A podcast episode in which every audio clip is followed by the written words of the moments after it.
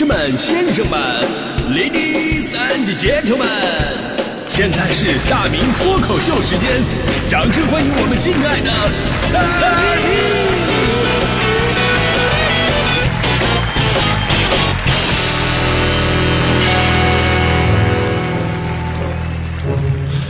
好，欢迎各位来到今天的大明脱口秀，我是大明啊。今天咱们说这个背诵能力啊，真的是很多朋友的一大困扰。比方说我们电台主播，就以前呢，大家伙对我们的电台主播一直有一个误解啊，说这个电台主播之所以不去做电视主播的原因，就是因为他们长得丑啊。我跟你说啊，这个还真的不是原因啊，你们不能因为我长什么样就揣测我们台其他主播长什么样，对吧？实际上我已经是最好看的了啊。跑题跑题了跑题了啊，实际上啊。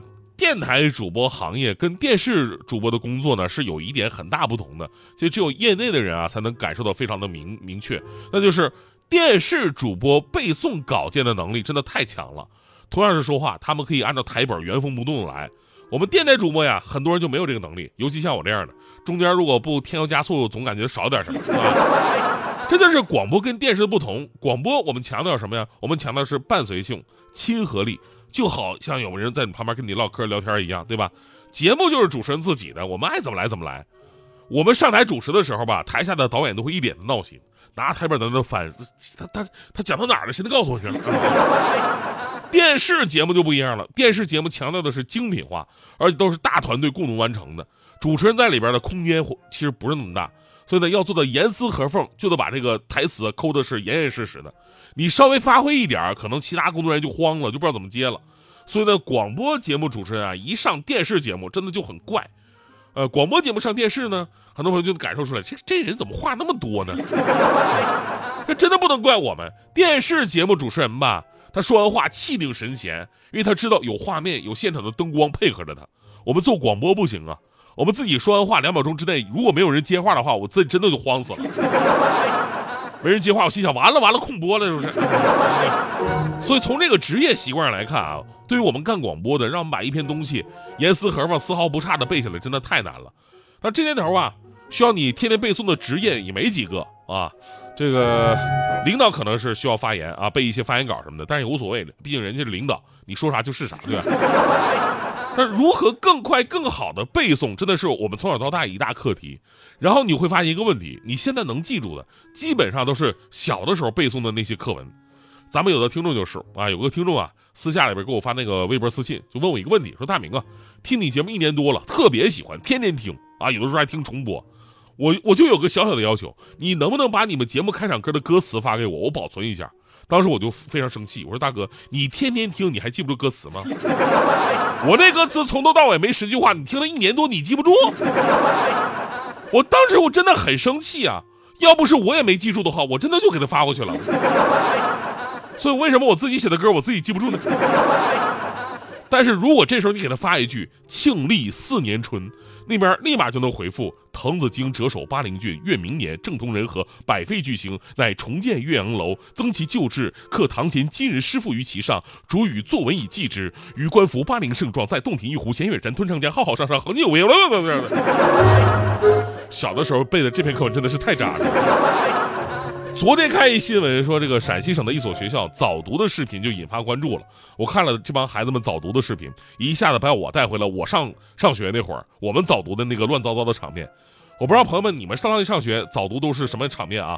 有的是班委领读啊，有的很有秩序那种；有的是大家伙一起默读，要保持安静；还有的就是我们这种啊，自己随意，大声小声都可以，只要别给别人添乱就行。所以我们那会儿都是捂着自己的耳朵，扯着脖子就喊哈。但是陕西这个学校啊，早读比我们更过分。他们不光是喊了，全体起立啊，手上也不闲着，比划着动作，甚至还有一些同学过于激动，站到了课桌上啊，进行读书。网友们看这场面呢，无不纷纷感叹说：“与其说学习刻苦，不如说是群魔乱舞。”那其实我真的要鼓励这种早读的行为。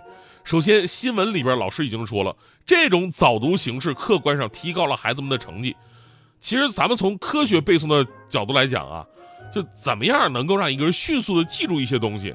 你光默默的在心里边想远远不够，除非这个事儿吧是那种几百年不遇的啊，刺激到你了，啊，这行。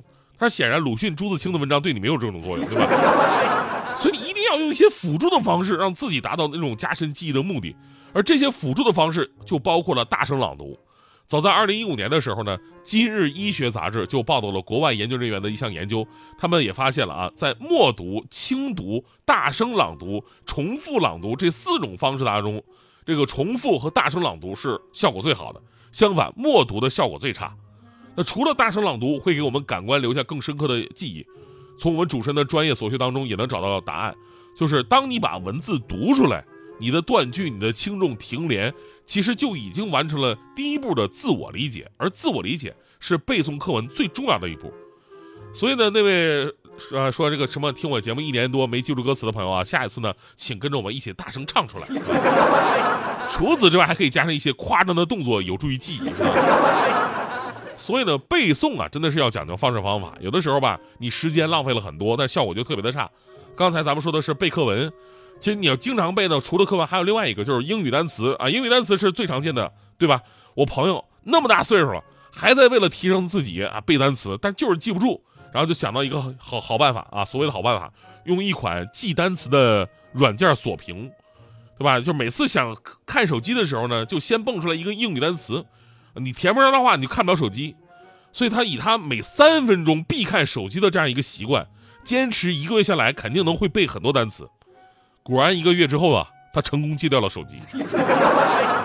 所以背单词也得讲究方式方法，但英文单词跟语文课文还不一样，就背单词呢有着自己独特的一些窍门，这个我特别的懂，毕竟我考了这么多次试了，对吧？想当年我高三毕业之后，有一次坐公交车的时候呢，我就看到后面有个高二准备上高三的一个师弟，在那一个劲儿背单词，显得特别的吃力。当时我就告诉他，我说这个英文呐，不能那么的死记硬背，对吧？我们要用联系的眼光看问题，你这样不仅可以加快速度，还能加深你的记忆，要联系起来。当然，我们是中国人啊，学别人的母语呢，我们没有环境优势，所以要建立自己的意识联系非常的重要。说到这儿呢，这个有点深刻，有点深奥啊，其实很简单。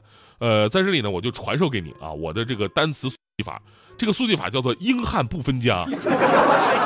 英汉不分家，顾名思义，用汉语的方式来记住这英文，啊，怎么？我我先教你几基础的，比方说这个 police，police 这词很简单，警察啊，police，那怎么记住呢？啊，你想警察，警察干什么？平时很忙，天天在外边跑，对吧？跑一天累死了，所以叫 police，police，police，啊，对吧？然后再比方说老板，boss，boss 啊，天天干吃饭不干活，员工累死累活就喂饱的就他一个，所以他叫 boss，boss，啊。所以你你懂了这个基础了，你就可以记住那些比较难的一些词汇了。比方说这个经济，经济的英文，economy 啊啊，依靠农民啊，对吧？这这是最基，这依靠农民是经济最基本的根基啊。地主，landlord 啊，懒得劳动啊，笨重的，笨重的，呃 p o n d r o s s 啊，胖的要死啊，所以笨重啊。救护车，ambulance 啊，俺不能死。那怀孕呢？是 pregnant 啊，扑来个男的啊，怀孕啊！你看啊，掌握了哥这种背诵单词的秘诀，保证你英文单词背诵的是又快又扎实。当时那个师弟啊，听的是一愣一愣的，两眼崇拜啊，就问我说：“哥，哎呦我的天，你太厉害了！那你今天考上哪个大学了？”我当时微微一笑，因为剧情大家伙都知道，我没考上，我复读了嘛。